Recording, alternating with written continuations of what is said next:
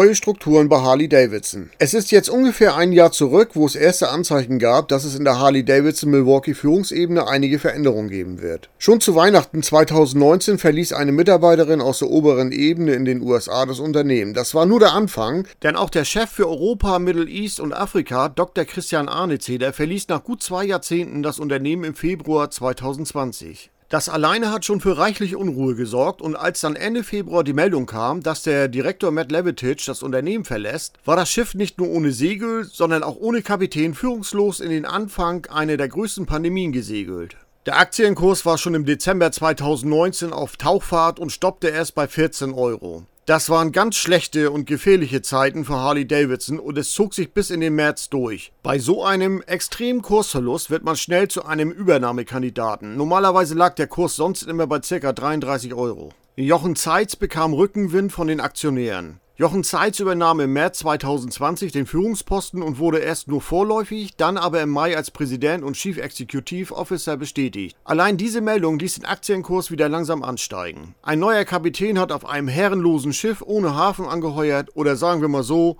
der neue Hafen war jetzt in Thailand. Denn Harley-Davidson hatte sich dazu entschlossen, zukünftig in Asien die meisten Harley-Davidson-Modelle für den europäischen Markt zusammenbauen zu lassen, um den Strafzöllen der EU zu entgehen. Trump war von diesen Plänen überhaupt nicht begeistert und rief zum Boykott der Marke Harley-Davidson auf. Allerdings hat er dem Unternehmen im Vorwege auch nicht geholfen, denn die Zahlung der Strafzölle für den EU-Markt hat Harley-Davidson selbst übernommen. Man darf gespannt sein, ob sich unter beiden eine Einigung im Handelsstreit zwischen der EU und den USA ergeben wird. Der Abzug der US-Truppen aus Deutschland wurde jetzt vom Kongress gestoppt und am 20. Januar 2021 übernimmt Joe Biden die Präsidentschaft von Donald Trump. Für die Marke Harley Davidson kann Thailand eigentlich nicht die Lösung sein. Sie sind in dem Bereich zwar bei weitem nicht die einzigen, die dort produzieren lassen, aber der Transportweg nach Europa ist ebenfalls nicht günstig und dauert dazu noch länger.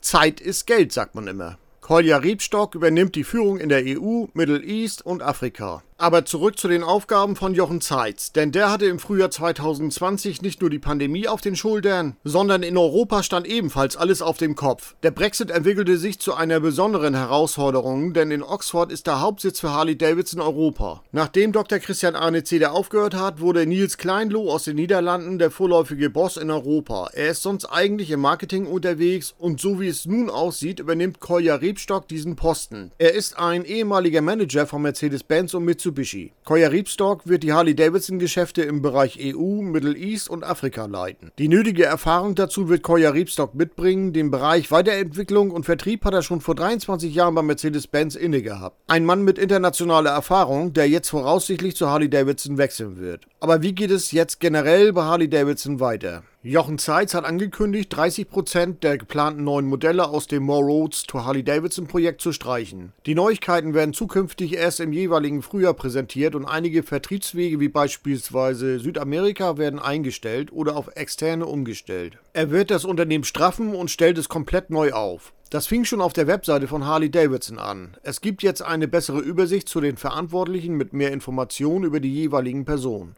Das Unternehmen präsentiert sich nach außen moderner und offen. In Deutschland übernehmen Grünecker Patent- und Rechtsanwälte den Schutz der Markenrechte von Harley Davidson. Harley Davidson hat zum Sommer 2020 eine neue Anwaltskanzlei in München beauftragt, sich zukünftig um den Schutz der Markenrechte zu kümmern. Damit möchte man natürlich die Vertragshändler schützen, denn wer das Bar- und Shield-Logo über seiner Werkstatt hängen haben möchte, muss dafür auch bezahlen. Es erscheint einleuchtend, dass ein Verkäufer abgemahnt wird, wenn jemand Harley-Satteltaschen mit den geschützten Zeichen der Marke produziert oder vertreibt, aber kein Vertragshändler ist und andere dafür Lizenzgebühren zahlen müssen. Der Streitwert liegt in der Regel bei 500.000 Euro. Dabei geht es nicht nur um Taschen, sondern auch um Namensrechte. Harley-Davidson wird hier in verschiedenen Bereichen aufräumen, besonders dort, wo sie ihre Händler schützen und in den Bereichen, wo sie sich neu aufstellen wollen wollen. Im Bereich Finanzierung, Reisen, Parts und Zubehör wird es Umstellung geben. Harley Davidson wird mehr an der Kundenbindung arbeiten. Dazu gehört das Forcieren der Harley Davidson Kreditkarte, die derzeit über die Santana Bank abgewickelt wird. Es ist noch nicht bekannt, inwieweit sich dort etwas ändern wird. Jedenfalls möchte Harley Davidson die begehrteste Motorradmarke der Welt werden und noch mehr mit dem Kunden verbunden sein.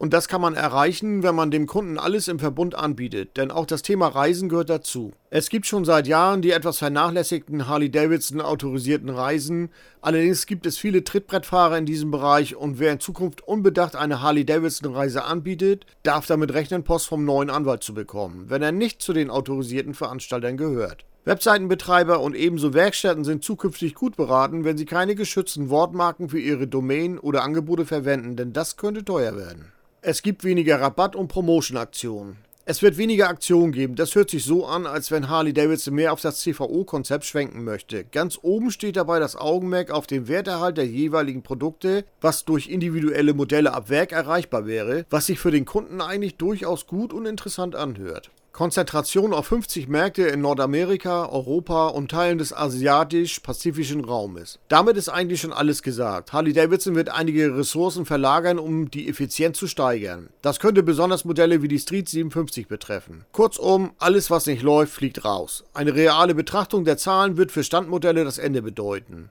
Mal sehen, was unter diesem Aspekt langfristig mit der Livewire, der Elektro Harley Davidson passiert. Die gehört bei der aktuellen Kundschaft nicht unbedingt zum Must-Have. Die Panamerika bekommt eine hohe Priorität. Die Panamerika hat bei Harley Davidson eine ganz hohe Priorität bekommen. Erstmals hat Harley Davidson sogar auf RTL Werbung zur Prime-Zeit geschaltet. Hier geht man neue Wege, was sicherlich nicht schaden kann. Man muss es Jochen Zeitz lassen. Mit Beginn seiner Führungsübernahme hat er den Aktienkurs der Marke stabilisiert. Der Kurs liegt seitdem wieder im Bereich von 29 bis 34 Euro. Am Ende geht es nicht nur um zufriedene Kunden, sondern auch um zufriedene Aktionäre.